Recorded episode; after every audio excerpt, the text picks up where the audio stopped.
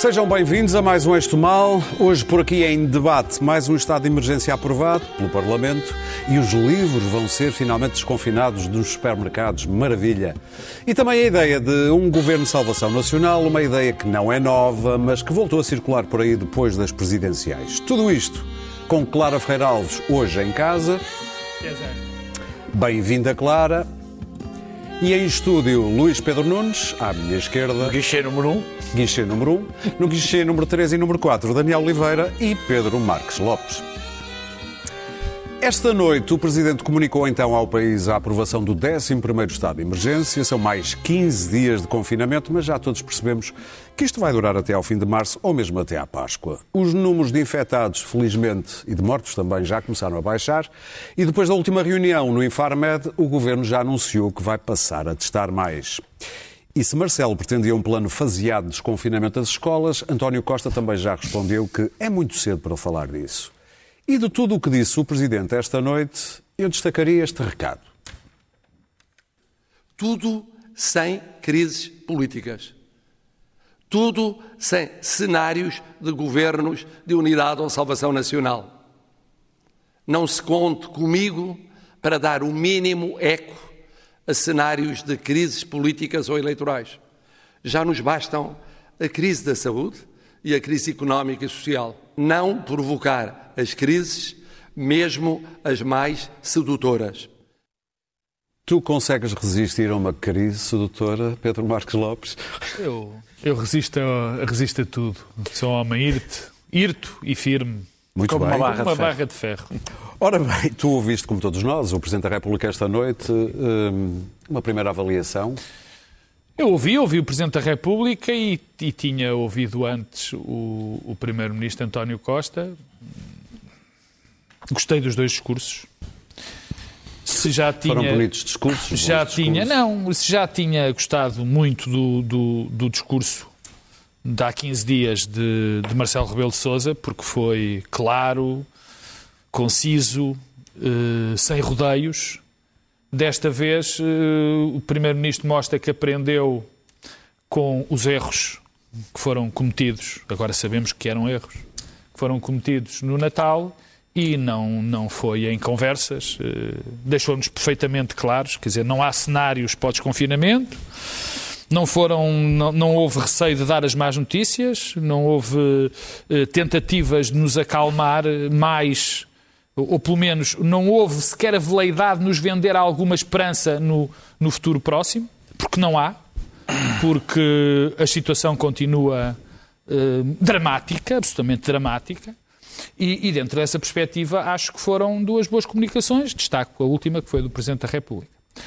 Claro que houve aqui um, um petit rien, que acabou por não ser um petit rien, que foi aquilo que tu destacaste, que foi o Sr. Presidente da República ter dado relevância a uma tonteria, na minha opinião, que foi uh, uh, uh, o Governo de Salvação Nacional, que vamos abordar no segundo tema, como aqui o meu grilo falante da esquerda Uh, muito contente disso. Eu não, não mas, mas o, o, que, o, que, me interessa não é o Governo de Salvação Nacional, que esse vai ser o segundo tema. Porquê é que Marcelo falou disto? Porque sabendo ele, tão bem como eu, que é uma tontice, como eu vou uh, uh, mostrar, tentar mostrar, no, na, segunda, na, no segundo, na segunda parte, ele quis mostrar com isto foi acabar quer dizer, com alguma hipótese, ou pelo menos deixar absolutamente claro que não está, que, quer dizer, que, que qualquer veleidade que qualquer partido tenha para criar uma crise política vai ser completamente uh, uh, uh, exterminada à partida, porque o país não aguenta uma crise política. Uhum.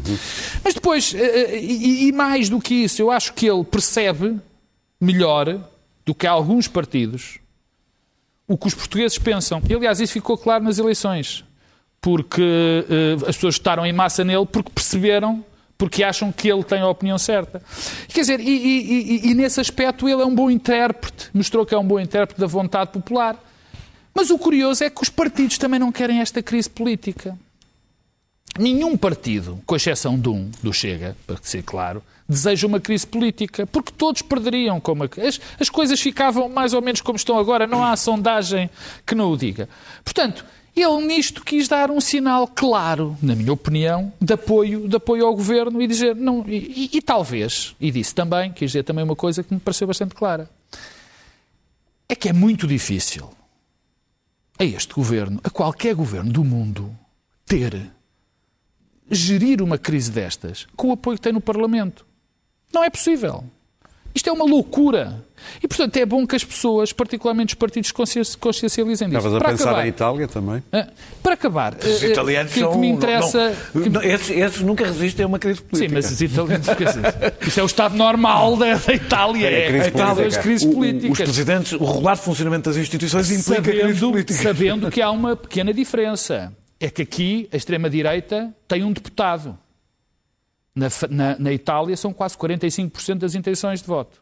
Portanto, ou, ou, ou até mais. Sim. Bom, para acabar e para o resto do discurso, eu também tenho as mesmas preocupações, como qualquer português, sobre um, no, no, tempo presente, que é, sobretudo, a questão da, das novas variantes. Sim. As novas variantes, aquelas, a variante inglesa, lembras-te? Aquela que foi dita por muita gente que era uma desculpa. Que afinal foi uma desculpa que o Primeiro-Ministro arranjou. Na altura, pelos vistos, agora são 60% das pessoas aqui na Sim. zona de Lisboa que estão infectadas. Na altura, foi tida como uma desculpa. E vem aí e provavelmente outra, outras. E, e vêm as variantes. Sim. Essa também é uma preocupação minha, como é a da escassez de vacinas, mas que é geral, que também tínhamos muito para dizer sobre aquela colaboração de que eu falava entre os privados e o público, onde os privados estão a mostrar uma, enfim, uma natureza que eu dispenso qualificar. Muito mas bem. faltou uma. Não. Faltou uma na minha opinião, o Primeiro-Ministro falou, que é a questão económica. Eu ando estarrecido. Porque ainda há pouco tempo ah, havia muita gente, eu e toda a gente, estamos todos muito preocupados com a situação económica. E as pessoas que estavam na altura preocupadas com a situação económica e que exigiam que houvesse mais desconfinamento, são agora os primeiros a criticar o governo quando mandou, quando o governo decidiu desmistificar. Ora bem, mudar de opinião, como o camarada Daniel mudou, e com muita, e, e, e, e mais uma vez o elogio. Fico, me chames quer dizer, uh, camarada. andamos na tropa, pá. Uh, quer dizer, há gente sem vergonha. Eu, eu fico parvo com a gente sem vergonha que andou a dizer para que as pessoas. Isto tem que se alargar, porque as pessoas já sabem, e agora criticam, quer dizer. Mas, mas isso pouco interessa, é, um, é, um, é, um, é uma nota de rodapé. O que me preocupa é que eu olho e parece que já não há problema na economia.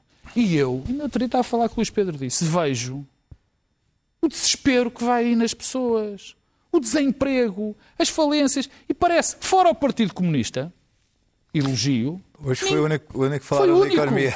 Foi, quer dizer, fora o Partido Comunista, parece que toda a gente esqueceu. Os seus liberais, e, seus liberais é, uh, capitalistas só falaram da economia hoje. E digo-te, e há uma, um sinal que, que foi esquecido pelo Presidente da República e pelo Primeiro-Ministro que eu gostava que tivesse sido lembrado.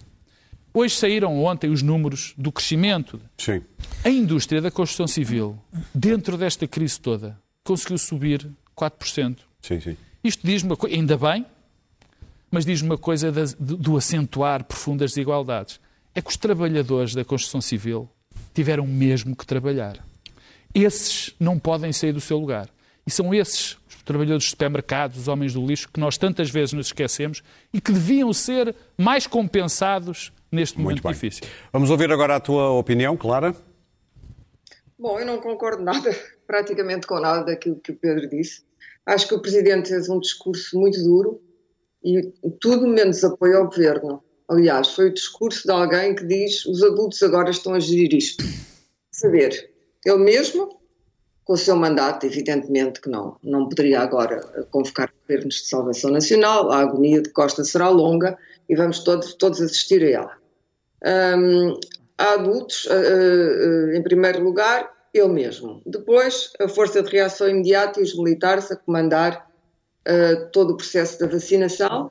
Vai ser árduo, visto que a escassez de vacinas é agora um facto e a escassez ainda maior do que aquela que nós pensávamos, graças ao erro calamitoso que não parece vir uh, a caminho de ser emendado da União Europeia, da senhora Ursula von Leyen.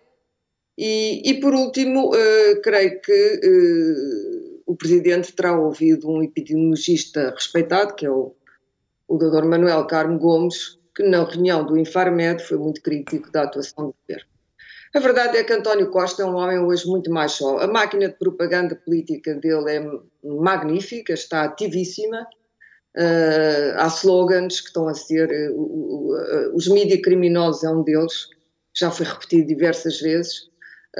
continuam a achar que deslocarem-se aos locais para assistir à primeira vacina é, é, é um indício de boa governação e, portanto, a Senhora Ministra da Saúde, o Senhor Ministro da Administração Interna, os dois lugares uh, mais criticados do Governo, mais a Secretária de Estado da Administração Interna e mais um Secretário de Estado, que é o Coordenador para o Combate à Pandemia, é o título, na região de Lisboa, foram todos ver hoje o, vacinar os bombeiros. Uh, creio que foi hoje, nem sei se foi hoje, se foi ontem, porque o tempo agora está como naqueles relógios do, da pintura do Dali, não é?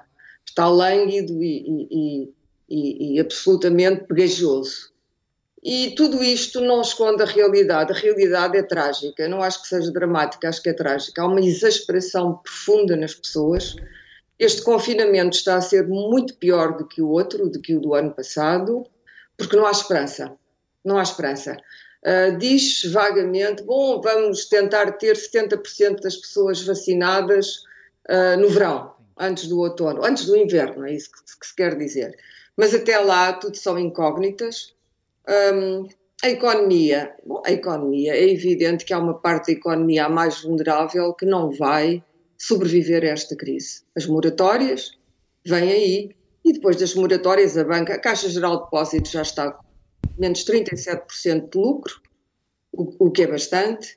A construção civil, bom, é bonito ver a construção civil um, ser motor da economia, mas todos nós sabemos que essa bolha imobiliária vai rebentar mais cedo ou mais tarde quando não houver pessoas uh, para habitar os belos edifícios ou para comprar os belos edifícios que estão a ser uh, construídos.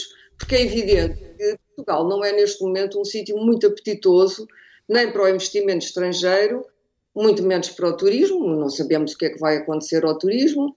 Um, a TAP, outro problema. Uh, um magno problema, eu defendi uma intervenção na TAP na altura, mas o quadro hoje é muito mais negro do que aquele que era uh, quando eu defendi essa intervenção. O que é que vai acontecer à TAP? O que é que vai acontecer à navegação aérea? A verdade é que neste momento, independentemente de todos os erros e hesitações do governo, que foram muitos, um, e hoje uh, António Costa já estava mais digamos assim, um pouco mais humilde, mas ele continua a sacudir água do capote, enquanto que o Presidente se dirige diretamente aos portugueses. António Costa fala-se por cima dos portugueses, vagamente alijando a sua responsabilidade para cima dos portugueses. Uh, o que é no mínimo antipático e, e desagradável, mas, uh, e, portanto, talvez fosse bons propagandistas dele, em vez de se preocuparem tanto em, em, em serem trolls, talvez fossem bons propagandistas dizerem, bom, vamos arranjar aqui um tom mais afável, um tom mais humano para falar destas coisas que são, são terríveis, destas tragédias. E, portanto, quando tudo isso rebentar, que eu penso que será no final do ano, eu acho que será muito difícil, eh, dado o que aconteceu com a União Europeia, e não, e, e não parece haver. Eh, provavelmente vamos acabar a importar vacinas da China, as da Rússia são difíceis de manufaturar, há muita gente nessa fila, à nossa frente, não podemos passar a fila. Uh, a questão com a AstraZeneca continua pendente, vai-se fazer uma nova unidade de fabrico de vacinas na Europa, mas essas coisas demoram tempo. E, portanto, eu acho que é quase impossível que nós tenhamos 70% da população vacinada, independentemente dessa vacinação vir a ser caótica ou não. Eu acho que esta task force está muito bem entregue. Acho que terem afastado o outro senhor, e foi afastado ao contrário do que ele desculpou-se com uma história mal contada na Cruz Vermelha, na verdade, foi uma porta aberta onde ele aproveitou para sair com toda a rapidez, porque tinha de sair, evidentemente, e, portanto, uh, uh, o, o, que temos pela frente é um confinamento sem fim à vista. O que é que vai acontecer? Vamos falar no carnaval é absolutamente ridículo, não sei onde é que António Costa tem a cabeça. Qual carnaval? Falar de quê? E falar da Páscoa já não faz sentido, as pessoas não vão apanhar aviões para irem passar férias no Nordeste brasileiro nem noutros sítios o mundo está como está, não está bem, não somos os únicos, mas somos os piores. Somos os piores. E somos 10 milhões. Isto podia ter corrido de outra maneira. Bem sei que toda a gente, que toda a gente uh, uh, todo, todo, todas as forças políticas eh, disseram temos que desconfinar, é preciso salvar a economia, etc. Mas há muita coisa que foi mal feita. Os militares deviam ter sido chamados mais, mais cedo, uma coisa que eu me fartei de dizer aqui no, no Eixo do Mal. A esquerda odeia os militares e, portanto, tem uma grande dificuldade em ceder controle aos militares. E houve por visitas. Esquerda, por acaso a esquerda deve aos militares o 25 de Abril, não sei porque é que há de odiar os militares. Depois disso e, e, depois do Conselho da Revolução não, não mais reconheceram nos militares qualquer autoridade e, pelo contrário, a esquerda tem a fantasmagoria um, das ditaduras da América Latina e, portanto, as ditaduras militares e tudo isso. Claro, vamos ouvir o Luís Pedro. O episódio do cravo não se reflete naquilo que é a ideologia básica da esquerda matricial. E a ideologia matricial da esquerda é civilista e antimilitarista. É dos democratas, não é da esquerda. É outra, é questão que não, não interessa agora. O que interessa agora é que há adultos, como se diz, há adultos eh, na sala a tentar resolver, gente importante que agora vale a pena ouvir, a tentar resolver esta crise e a tentar, de certo modo, fazer, perdão, fazer com que o governo, e neste caso António Costa, leve isto até ao fim. António Costa vai ter que beber este cálice longamente e vai bebê-lo, e vai bebê-lo, não pode sair, é evidente mas, mas vai acabar por sair, vai demorar, mas vai acabar por sair. E depois haverá outras questões. Muito bem, Clara. O próprio PS vai querer que ele saia. Isso parece-me inevitável. O PS agora está acordado, mas há de haver um ponto em que aquilo vai romper. Agora, a sobrevivência de Costa, e isso é uma coisa que Marcelo Rebelo de Sousa, o Presidente da República, sabe muito bem, deve-se ao Estado da Direita. Então, mas agora íamos fazer um governo nacional, de salvação nacional com quem? Com claro, tu estás a ouvir-me? Estou. Ah, é que temos que ouvir também o Luís Pedro. Hã? Ah, bem. Temos que ouvir o Luís Pedro. Com que direito é, é que se ia, com que gente é que se ia fazer um governo de salvação nacional? Não há Mários Draghi. É o próximo tema. Por favor. Pronto. Muito Não bem, nós já, nós já, vamos retomar esse tema, de, de qualquer modo, é o nosso okay. segundo tema. Luís Pedro. Bom, eu. Uh Vou dividir, gostei do Presidente, não gostei do, do Primeiro-Ministro, curiosamente. curiosamente. Não, não, não, não, sem, sem, sem qualquer preconceito. Um, acho que o Presidente foi esclarecedor. Duas questões que foi bem esclarecedor. Primeiro, não, não quer crises políticas. Parece-me uh, que, é, que é importante ele dizer uma coisa dessas para, para esclarecer. E segundo, foi um, propôs um negócio aos portugueses que parece importante. É, vamos, vamos aguentar isto até à Páscoa, tem que ser para termos primavera, que é, que é, um, é um, é tipo de contrato que, que o Primeiro-Ministro não percebe que tem que fazer também com os portugueses. Tem que fazer uma proposta, um negócio com, com, com, com, os portugueses, no sentido de vamos fazer isto para conseguir isto. Porque tudo isto tem sido feito à semana. Eu, eu, eu, esta semana eu acho que ficou mais ou menos uh, consensual, não só de um, mas de vários uh, uh, cientistas, de que o governo tem andado atrás da, da, da, pandemia. Foi dito por vários, não foi só pelo, pelo, pelo, pelo uh, Gomes, Carlos Gomes, Gomes. mas por, por, outros cientistas. Eu vi um, texto no público do Carlos Fiolhais, cientista, que dizia que o, o, o, governo, o governo, e a ciência era como um, um bêbado e um poste. Servia para segurar, mas não servia para iluminar. Não é? Não, não iluminar-se com, com o posto de eletricidade, não. Era mesmo só para se encostar.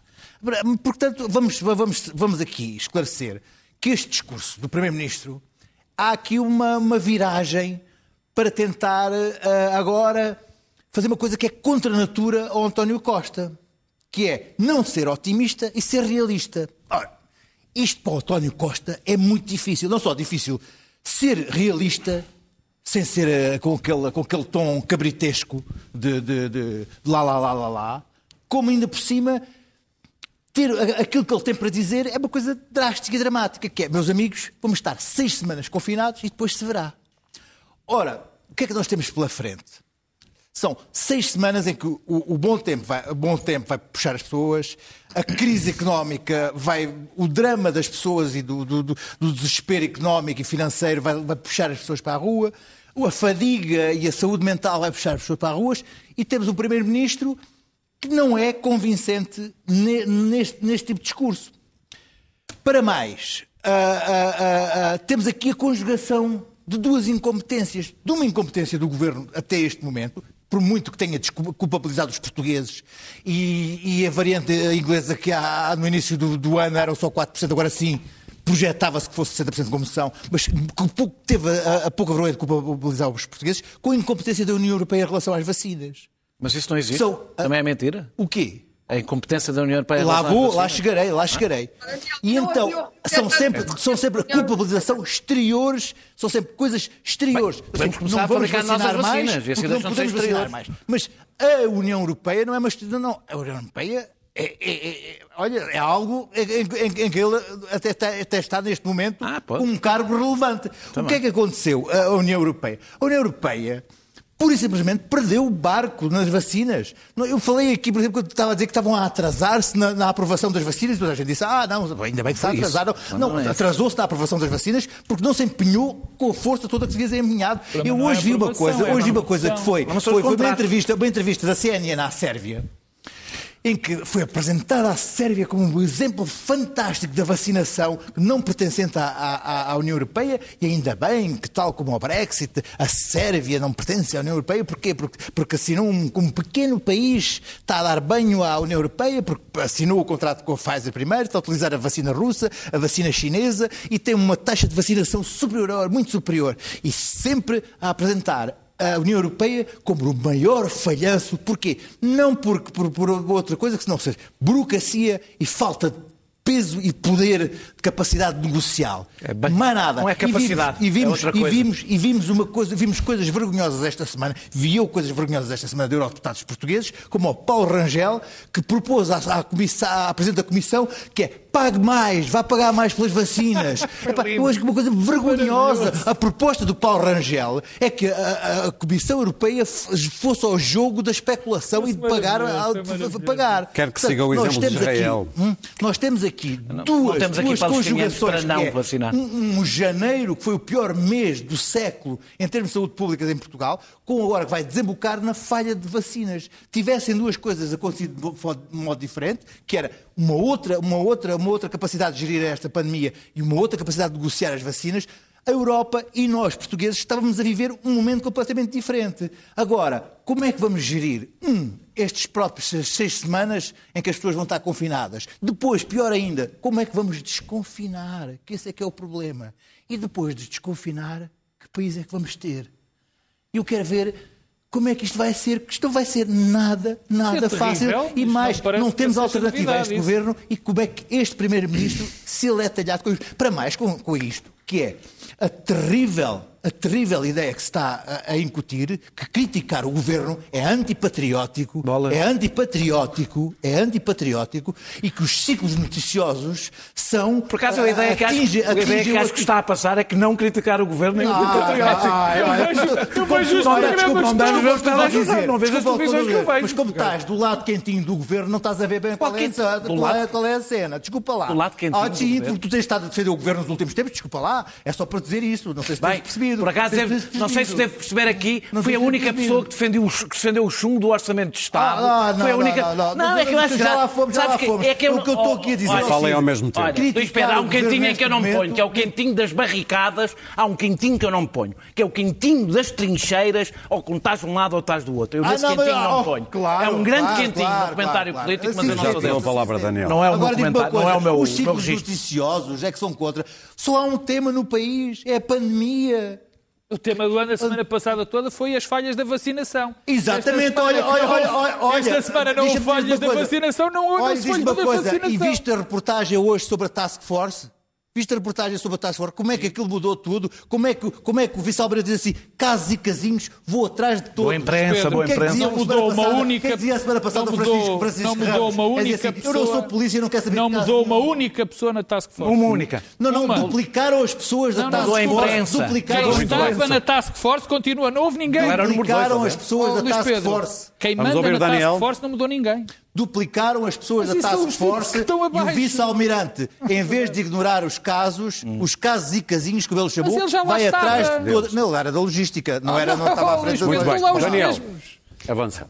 Bem, eu acho que é cedo para falar, comentando sobretudo a intervenção do Primeiro-Ministro, eu aí discordo, a intervenção do Presidente da República foi boa, foi uma intervenção de três minutos, quer dizer, foi uma intervenção política. Mas foi boa por ter três minutos? Não, foi boa, foi uma intervenção política. Intervenções que, que, que, tem, que é sempre mais difícil, é a intervenção que tem que responder a o que é que vai acontecer, o que é que não vai acontecer, que foi do Primeiro-Ministro.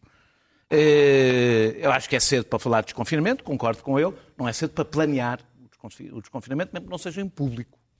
E eu gostava de falar sobre isso, porque acho que é bom nós deixarmos ter o, o, o, o sistema eh, de fecha tudo, abre tudo. E, e, planear é isso. Aliás, o próprio Presidente da República, não na intervenção, mas em coisas que vieram antes, falava exatamente de uma abertura faseada. Das escolas, nomeadamente. Que é, que é, mas é, o Primeiro-Ministro foi dizer é que faseada, é cedo. ele foi dizer que não quer falar sobre isso. Sim. Foi isso que ele disse. É, Sim, faz... que é cedo para falar disso. E, e, o desconfinamento é sobretudo a abertura das escolas, como se viu. E o confinamento é sobretudo o encerramento. Não é só. É. Não, não, Restaurantes, não. tens a atividade dos hotéis. Não, não, não. Isso, já, como aliás Turismo. já ficou claro, o que Turismo. vai começar o desconfinamento é Ah, claro, isso é evidente. Que aliás tem um efeito imediato na circulação das pessoas. E, portanto, eu não desenvolvendo, porque já falei aqui disso mais ou menos mil vezes. É, 900, é, pelo menos. É, acho que o faziamento está escrito, está planeado.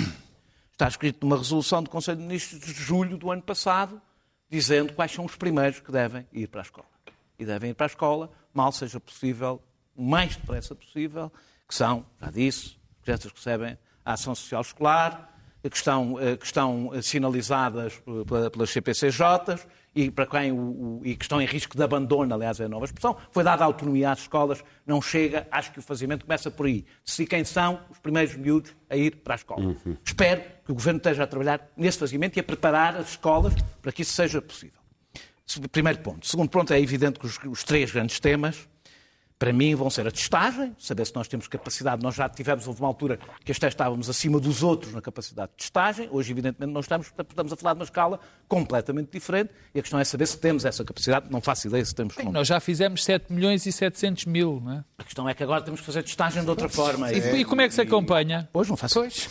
É, não, felizmente, disse não sei. pois, nem eu. Só quando baixarem os números o outro, muito. O outro são os apoios. Não vale a pena sequer. Os, outros, os outros são os apoios sociais e económicos que não podem ser iguais aos de março porque as pessoas estão muito mais, estão em situações muito piores do que estavam em março. Ah, mesmo as pessoas que ficam, por exemplo, com os filhos em casa com eh, dois terços do salário já não estão Nem na mesma situação. Quer dizer, não estão na mesma situação que estavam, que, que estavam em março. E por fim, a questão das vacinas, evidentemente que não vai haver mais escândalos. Eu obedecia-me, é só uma piada, eu não tenho nada contra os militares, mas acho que devíamos ter entregue tanques aos militares, que aquilo tinha corrido muito melhor.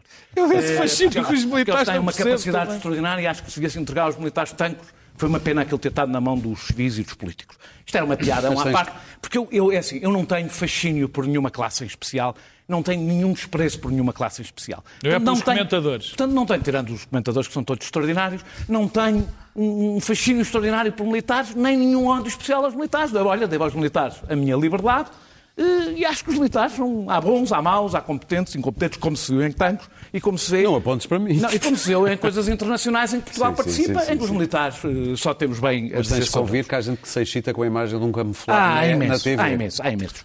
Há uma coisa que eu sei e contra que, também. que não vamos voltar a ter. Que não vamos voltar a ter, uh, não vamos voltar a ter muitos escândalos com a vacinação. Porquê? Porque o militar não é um alvo político muito apetecível não está ligado a nenhum partido, eh, não vai fazer carreira política. Vai não vai a comícios da Marisa não, Matias. Não, pronto, e portanto não é, não é um alvo político muito. Aliás, bastou-se ver. As coisas mudaram radicalmente na Task Force num dia. Sobretudo a boa imprensa. Então, o governo que não quiser ter críticas é para os militares. Mas, mas eu estou absolutamente convencido. Também há a hipótese da Task Force ter mudado alguma coisa. De um tu dia. Vê, tu no vê dia que... seguinte, olha, vou dizer. Como é que se muda um título, opa, vá, um dia seguinte, o título era que ele tinha posto, no dia seguinte ele tomar posse, tinha posto a, a Task Force em sentido. Pois é, os jornalistas em sentido, que adoram militares, adoram fardas, pronto, tem um fascínio. Não sejas assim. Portugal, Portugal tem um fascínio. Em Portugal, mas não é só Portugal, há uma volúpia com a autoridade. E, portanto, vem uma farda e fica tudo fechado. Eu não tenho nada, repito, contra os Sim. militares. Espero que ele faça um bom trabalho. Não farei com ele o que não fiz com Francisco Ramos. Não farei. Espero que lhe corra o melhor possível e uh, estarei aqui para torcer porque corra o melhor possível, porque a minha vida depende disso. Uh, assim mas, sobre as vacinas, a coisa importante é evidentemente o falhanço brutal da Europa e da Comissão Europeia. Ah. É, Aliás, falhanço é, assumido pela, por Ursula von der Leyen. Pouco me interessa semana. o que ela assumiu. Sim, sim. A mim pouco me interessa o que ela assumiu, porque eu acho que não foi sem querer. É que eu não acho que foi sem querer. Tem a ver exatamente com o grande problema que existe em Bruxelas, que é a total incapacidade de ter força política para negociar com privados.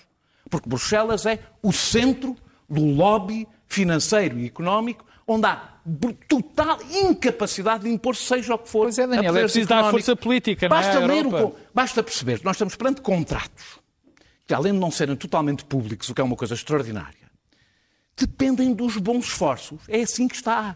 Dos bons esforços. Nós pagamos antes. E dependemos dos bons esforços de quem produz. Não, não tendo a segurança de que recebemos o que pagamos. Nós estamos a falar do que já pagamos. Eh, há uma declaração, a declaração de Doha de 2001, eh, permite o levantamento das patentes em caso de saúde pública. Aliás, já foi, isto já foi utilizado antes, no Sim. caso da SIDA, por exemplo. Então, saúde pública acrescentamos incumprimento dos contratos. A Europa não tem que reconhecer coisa nenhuma, tem que usar o instrumento que tem, quanto mais não seja, como ameaça negocial, a dizer ou cumprem ou nós, ou levanta-se as patentes e nós temos laboratórios pela Europa fora e Mas é pior, porque, porque é vertido que é preciso ter, ter dito, desculpa, que o grosso do dinheiro que foi injetado nessas empresas uhum. é dinheiro público. É dinheiro do Estado. É dinheiro do, dinheiro dos Estados. Uh, por fim, António Costa apelou a. Devo dizer que é, foi o momento mais estranho para mim da intervenção dele, ninguém há de ter ligado muito. Apelou à consensualização dos cientistas. Não sei se é, organizam-se e fazem um congresso e ficam todos de acordo. Não é assim que as coisas funcionam em ciência. É para isso que existem os políticos. Não é só os políticos. É, é. O, o, o governo devia ter um gabinete de crise. Cientistas. Pluridisciplinar, do meu ponto de vista, porque não interessa apenas dizer que é preciso confinar, é preciso saber como se confina e as consequências do confinamento para tentar diminuir essas consequências. Portanto, eu sei que os cientistas sociais hoje são considerados uma, um, um arranjo floral, mas eram, tem, sido, tem feito bastante falta em algumas decisões que têm sido tomadas. É, é, o que eu acho que acontece no Infarmed, que os jornalistas adoram, evidentemente, é uma cacofonia, é, é a cacofonia institucionalizada. Porque, como é evidente, aquilo serve para os cientistas influenciarem a opinião pública, que ela própria pressiona o governo, e, portanto, isto basicamente é um convite à gestão errática. O que o governo tinha que ter era um gabinete científico permanente que o acompanhava. O governo não via, pagava as favas de ter escolhido mal, mal esse gabinete ou, ter, ou de não o ouvir e que permita uma gestão permanente e continuada eu sei que a transparência hoje é uma coisa. Sabes que se calhar seria pior. Porque... Não acho. que não, os jornalistas não tem, toda aliás, a gente está a ver a reunião do Infarmed em nenhum, claro, só dizer. É por isso. Não tem, aliás, isto sabes o que é que, esta, sabes o que, é que é isto do Infarmed permite? Isto permite que o Governo, perante, mostrando as divergências, se possa encostar mais a um lado ou encostar mais ao outro.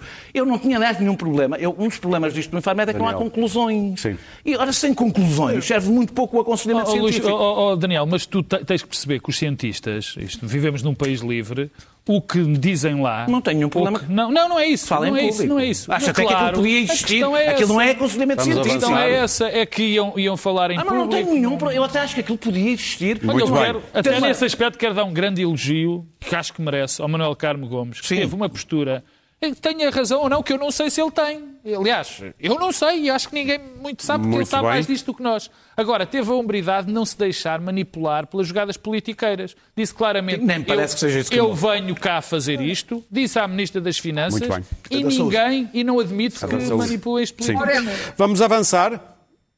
Diz, Clara. Queria só dizer uma coisa sobre as vacinas que é importante. Quando a União Europeia, a senhora von Leyen decidiu fazer este plano global de saúde europeu, que é uma ideia magnífica, como se pode ver, se há um domínio que não pode ser dado a organizações internacionais elitistas não eleitas, é o da saúde. Mas resolveu fazer isto. Devia ter tido um representante português. Eu gostava de saber, cada, cada, cada um dos 27 tinha que lá ter um representante nesta tomada de decisão. Não acredito que houvesse apenas uma pequena comissão executiva que decidiu.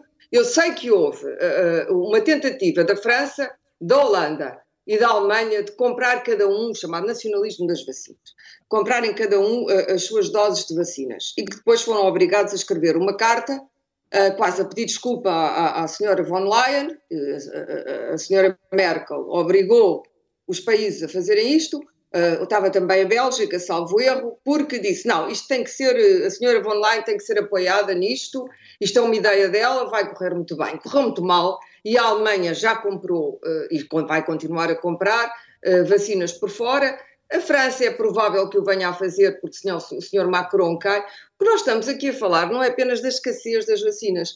O que nós estamos aqui a falar é que provavelmente aquilo que, que a crise grega e depois a crise portuguesa não fizeram, e mais uma vez os vícios são os mesmos, tentam-se poupar dinheiro, depois sai mais caro, o barato sai caro, Oh, Clara, verdade, nós temos que avançar para o próximo tempo, que estamos a ficar sem tempo. Do desmoronamento, do desmoronamento da União Europeia. Se isto correr mesmo muito mal, e se a União Europeia não resolver isto, e não, não parece que esteja a resolver neste momento, o que vamos ter é cada país a importar as suas vacinas.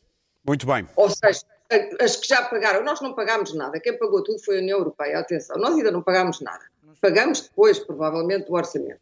Portanto, nós ainda não temos dinheiro nenhum, mas se calhar vamos ter que comprar as nossas próprias vacinas, é o que vai acontecer, porque o descontentamento começa a subir, ainda estamos no princípio da guerra das vacinas, e aquilo que vamos assistir é pela primeira vez Bruxelas vacinas, é? Vai, ter, vai ter uma crise nas mãos política gravíssimo. Muito bem, Clara. Uh, vamos avançar para o próximo tema. É, um, é uma ideia que anda aí a pairar, especialmente depois das presidenciais, mas não só, já Rui Rio tinha falado disto há cerca de um ano, mas agora Pedro Santana Lopes, Marcelo Grilo, Manuel Vilaverde Cabral, também Alberto João Jardim têm falado da ideia de um governo de salvação nacional, de união nacional, também se falou de um governo de iniciativa presidencial. Luís Pedro Nunes, isto faz algum sentido? Que raio ter-me calhado a mim este tema. Ah, bom, eu vou pedir eu estava aqui, aqui a pensar qual desses, qual desses é que será o nosso, o nosso Mário Draghi. Será o, será o Jardim? Será o Santana Lopes? Será o Nobre Guedes? Hum?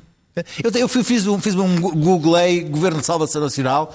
Então, não há eu, militar Não, o, que eu constatei foi que de, de dois em dois anos ou três em três anos, essa ideia, essa, essa, ideia surge, surge, surge. E eu tinha, tive a certeza, na altura da, da, da nomeação do, do do Presidente da República, logo a seguir, que essa ideia ia surgir. Aliás, liguei ao, ao, Pedro para perguntar uh, quando, quando é que o, o, Presidente da República podia demitir o governo. Porque eu sabia que essa ideia ia surgir. Mas deixa-me dizer-te que o governo de salvação nacional é, é, é uma daquelas grandes ideias que surge para se concluir que é uma péssima ideia. Ou é uma, uma, uma, uma, boa má ideia ou uma má boa ideia. Não tipo assim, epá, isto agora era bom, era um governo de salvação nacional, mas depois começa a pensar, pá, um governo de salvação, epá, isto é uma péssima ideia, isto é, é mesmo a pior ideia que pode ocorrer a, a, a, este país, era ter um governo de salvação, ou mesmo um governo de iniciativa presidencial, que são duas coisas diferentes. Sim, sim. Aliás, é assim daquelas. Aliás, isso nem existe. É, é, sim, existe mas, ninguém mas é, é, é, como ter.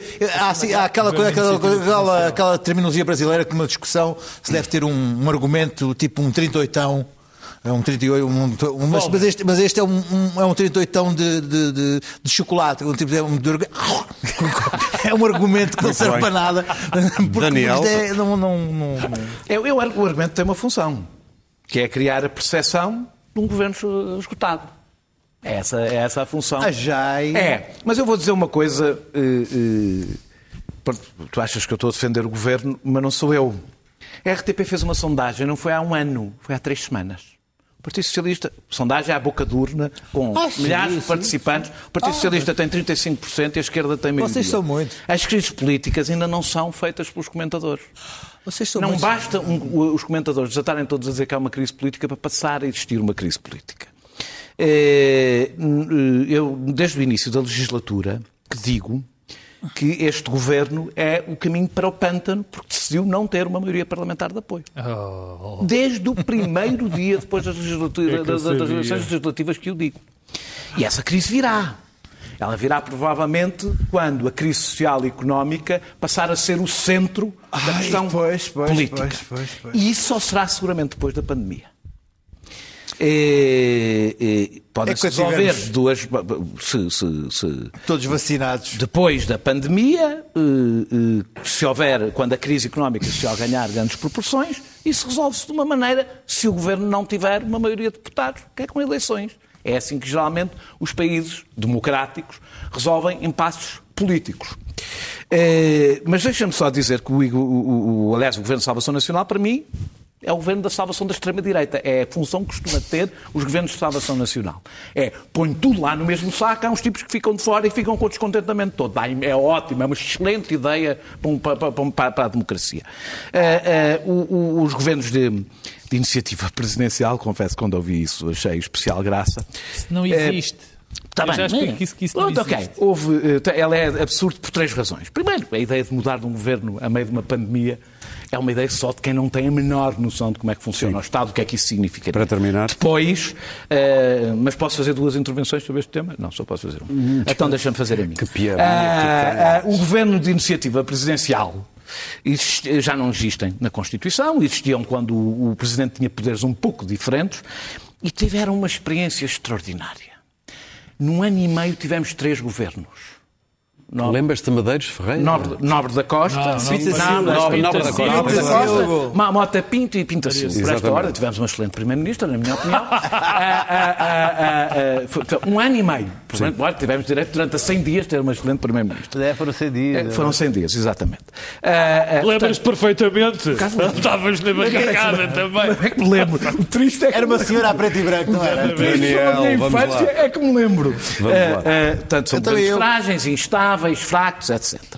Eh, eh, eu acho que eh, a parte que eu acho mais impressionante é a capacidade do comentário político criar realidades paralelas, alimentar-se delas, pôr o Presidente da República a falar sobre elas e o país não tem rigorosamente nada a ver com este assunto. Portanto, os telespectadores que me tiveram a ver, isto foi um momento aqui só entre nós. Pedro? Eu, eu sabes, deixa-me começar. Eu, eu, eu não, não tenho problemas rigorosamente nenhums em que me digam se eu estou a defender o governo, se estou Nem a defender eu. a tia ou estou a defender o tio. É-me indiferente. Eh, é a minha opinião. Eu acho, por exemplo, que era praticamente, era muito difícil a um governo, qualquer governo que existisse nesta altura em Portugal e naquela altura, fazer melhor do que este. Acho difícil. Acho que uma crise deste gigantismo, deste inedito, desta coisa, deste, eh, com a, com, com, este ineditismo, não sei se esta Sim. palavra existe, mas aí vai existe, existe. Acho, acho muito difícil. Quer dizer, francamente acho. Acho, acho, acho que, que ninguém ou é muito difícil achar que alguém podia fazer melhor, dado estas coisas. Bom, agora tenho uma certeza, e eu disse aqui desde o primeiro dia da pandemia, claro que António Costa vai ser triturado provavelmente, não tenho a certeza, mas provavelmente vai ser triturado pela história é por causa das consequências económicas. Como em larga medida, apesar de eu não ter concordado, Passos Coelho foi devido às, às, às, às ações que teve que, que, que, que, praticar. Portanto, estamos conversados. Quanto ao Governo de Salvação Nacional, eu até, eu, quer dizer, pronto, eh, eh, eu rimo um bocado. Primeiro, não existem governos de iniciativa presidencial. O Daniel falou dos três de iniciativa presidencial. Há um pormenor eh, ligeiramente, a Constituição era ligeiramente era diferente. O Presidente da República podia nomear. E, portanto, o governo aqui assim, depende.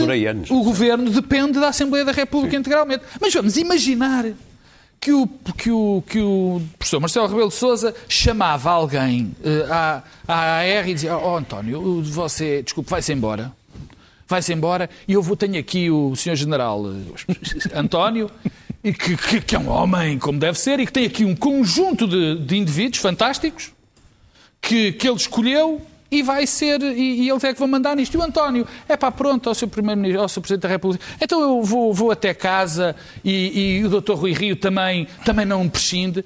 E, portanto, eu acho que, eh, eh, eu acho que não, eu acho que quem, quem quem acalenta esta, esta, esta, esta ideia. Ainda mais para saber como é que está o enquadramento das intenções de voto, sabendo que ninguém quer eleições, que ninguém quer outro governo, é uma loucura. Mas e para terminar, para terminar deixe, sim, sim, é, é, é para terminar, uh, deixa-me dizer-te isto. Depois eu falei de outras coisas, eu ouvi falar, particularmente num, num artigo particularmente interessante e, e, e aí sim defensável, que foi Henrique Monteiro, do Expresso, que escreveu a questão de haver um bloco central. Aquilo tem alguma lógica. Seria uma catástrofe. Não, eu também acho. Mas eu também acho que seria uma catástrofe um governo Agora, Bloco Central. seria uma catástrofe. Eu acho que deve haver um Bloco Central que gera o país. Mas não acho que deve haver um governo central do governo. É completamente diferente. Agora, há aqui uns senhores que são. O Daniel tem que me gostar. Sim, há aqui uma. O, o, o Presidente da República falou também a apelar a uma certa responsabilidade dos senhores do Bloco de Esquerda e eu, porque eu gostava que apoiassem o governo, que é impensável um governo estar a trabalhar Quem sem estás a mandar bocas? O governo, o, o Presidente da República tem que fazer de bloco de esquerda, de PSD, de PCP e de tudo, porque Bom, faça alguma coisa. É? Claro, alguém que tenha claro. a fazer. Porque houve uma deserção. Isso é verdade. Foi aqui o camarada Daniel Oliveira que obrigou o Bloco de Esquerda a Muito bem. Vamos ouvir a Clara. Clara, estamos quase no fim do programa, portanto peço-te alguma contenção. Gente, foi o primeiro a tirar o cavalo da chuva. claro. Bom, mas isto não, não, não me faz particularmente rir. Não, não faz sentido salvação. Neste ponto do campeonato, uh, não fazia sentido nenhum ter um governo de salvação nacional, não é execuível, nenhum partido político quer, nenhum partido político concordaria com isso, ninguém se quer queimar mais. Uh, num ponto de catástrofe, quem é, que, quem é que está para entrar num edifício em chamas e ficar lá soterrado e queimado? Ninguém. Só António Costa, que já lá está dentro, a, a, tentar fingir que não há incêndio, ou pelo menos que o incêndio não é tão grave como nós pensamos. E, portanto, por isso é que eu digo que a agonia de, de António Costa e do país com ele vai ser longa, Além de que o Governo Nacional, o Governo de Salvação Nacional, de iniciativa presidencial, uma coisa que eu não ouvia falar há anos, também não faria sentido, porque o Presidente da República tem neste momento um capital político importante para, uh, justamente para, para obviar crises políticas, para dar um sinal de estabilidade, de serenidade no meio uh, deste nevoeiro. E, portanto, iria gastá-lo, iria arruinar esse capital político e seria imediatamente acusado de ser um caudilho, dizendo o senhor está demitido e eu amanhã vou nomear uma pessoa da minha confiança para dirigir o governo. Claro que isto não é possível, não faz sentido nenhum, não é de todo a situação italiana, não só não temos Mário Draghi, como a crise italiana tem características, como sempre, italianas muito específicas e, portanto, aquilo que vai acontecer é que isto se vai arrastar, vai arrastar e, de certo modo, eh, eh, eh, eu acho que foi o Luís Pedro Nunes que disse, António Costa vai ter que fazer um pacto com os portugueses, que vai deixar de os culpabilizar por tudo e que vai tentar salvar o país até ao limite das suas forças. Isto passa por, por, por uh, fazer uma série de coisas. Uh, a primeira de todas é bater-se que nem um leão pelas vacinas. Volto a repetir: na Europa temos uma voz, a presidência portuguesa. Não podemos deixar a senhora Merkel em diálogo com a senhora von Leyen tentar resolver isto. António Costa e a presidência portuguesa têm que lá estar. Tem que haver Muito alguém, bem, Clara. que uma voz tem que haver uma voz a dizer à Europa como é que nós saímos disto. Nós não aguentamos. E nós, não é só Portugal, mas nós em particular, em Portugal, com a economia que temos, nós não aguentamos isto. Risca, Muito bem, Clara. Vamos avançar para as notas. Temos apenas um minuto para cada um. Já terminei, não tenho mais nada a dizer. Ok, muito bem. Vamos ouvir então a primeira nota, a do Luís Pedro Nunes. Uh, queres falar de Cisa Vieira? Sim, sim. Uh, eu, eu, na semana passada, eu na semana passada Uh, disse... Que da arquitetura. Não, não, disse, disse também posso falar da arquitetura da verdade. Uh, que disse aqui que ele tinha faltado a verdade na, quando tinha declarado no New York Times que os portugueses tinham quebrado a lei ao, ao, ao fazer, ah, ao percorrer o país no, na, na época de Natal. Uh, indo, estava lá. Indo contra as indicações. Indo, indo, contra, as, indo contra, a lei e indicações do governo. Estava lá escrito. Uh, tive várias interações, não só com o ministro via Facebook, como com alguém do seu ministério. Uh, muito cortês. de forma só muito nós é que não temos ministros a interagir. Pá, foi logo à uma da manhã quando cheguei a casa. Foi, foi, estava de pijama a falar com, a falar com o ministro. portanto, o que se terá passado, e, e acredito piamente, o ministro falou 10 minutos com o jornalista em inglês. As regras na altura do Natal foram complexas. Uma abriu, fechou, abriu, fechou. E, e, houve ali um problema do, de mal entendimento por parte do jornalista. Foi o que eu disse aqui no último Sim, mas, mas, mas, não era o que estava escrito no jornal. Houve, uma, houve, um, houve um mal entendimento por parte do jornalista e o ministro passou ali por, eh, por uh, falseador uh, da realidade e eu aqui o acusei de faltar à verdade. Vais para secretário de Estado do Empreendedorismo. E, oh, e lamento, lamento, lamento, lamento ter chamado ao ministro de mentiroso Muito e quando, quando, quando, quando o que ele estava não era uma verdade. Uh, Daniel. Deixa-me só dizer só uma coisinha. Caro, morreu uma das figuras mais complexas da, da, da, da, da, do, do, do, da, da, guerra colonial portuguesa, foi o Marcelino da Mata. Eh, eu fui a falar com o Alfredo Cunha sobre ele, eh, sem saber se havia aqui de falar dele ou não. É mesmo uma figura complexa, eh, mas morreu ontem. ninguém falou dele, porque está, está Muito a da gente nesta altura. mas já agora queria falar dele, sendo que não é uma pessoa que eu, com que eu tenho uma, uma ideia muito estabelecida, porque é, é de facto uma figura complexa. Vocês hoje estão tão indisciplinados que eu não sei se vai haver tempo para todos, mas enfim, Daniel. É sobre a discussão sobre o adiamento das autárquicas, eu acho que as autárquicas devem ser adiadas. Sim. É, é, não há nenhum problema constitucional, ao contrário do que havia com, com as eleições presidenciais. Aliás, as autárquicas foram em 1997, em dezembro. Foram, decidiu-se que eram em dezembro e foram em dezembro, não há drama nenhum com isso. É, não é só se há pandemia ou não em setembro e outubro. Há milhares, não tem nada a ver com as outras eleições, são milhares de listas a serem feitas, são listas independentes que têm que recolher assinaturas, são campanhas de proximidade que não dependem do aparelho mediático e, portanto, têm que ser feitas presencialmente, é, envolve muita gente. As autarquias estão muito envolvidas nos apoios às populações durante a pandemia. A, a, a, a, campanha não só perturbaria isso, como até há o risco dos apoios se transformarem numa forma dela própria de campanha eleitoral. Eh, eh, e, sobretudo, como não sabemos o que nos espera, pelo menos permite ter tempo para, caso a pandemia não, eh, não nos dê tréguas, preparar um processo eleitoral que, que, tenha melhores condições do que teve o último. E eu, ao contrário do Partido Socialista, que acabou de dizer que era prematuro falar do assunto, pelo contrário, é o género de assuntos que se fecham já, arrumam-se já, prepara-se para dezembro, não tem drama nenhum e é, é, menos um problema que temos em cima e que permite preparar Muito bem. Clara, queres falar da OMS e da China? Que as autárquicas devem ser adiadas, concordo com tudo aquilo que o Daniel disse, absolutamente. E deve ser arrumado já e rapidamente, e mais uma vez, deve ser já e não depois de, como sempre, como reação.